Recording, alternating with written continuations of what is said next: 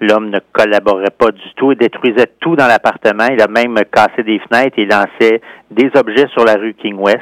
Vers 2h30, notre groupe d'intervention a pu entrer et procéder à l'arrestation du suspect.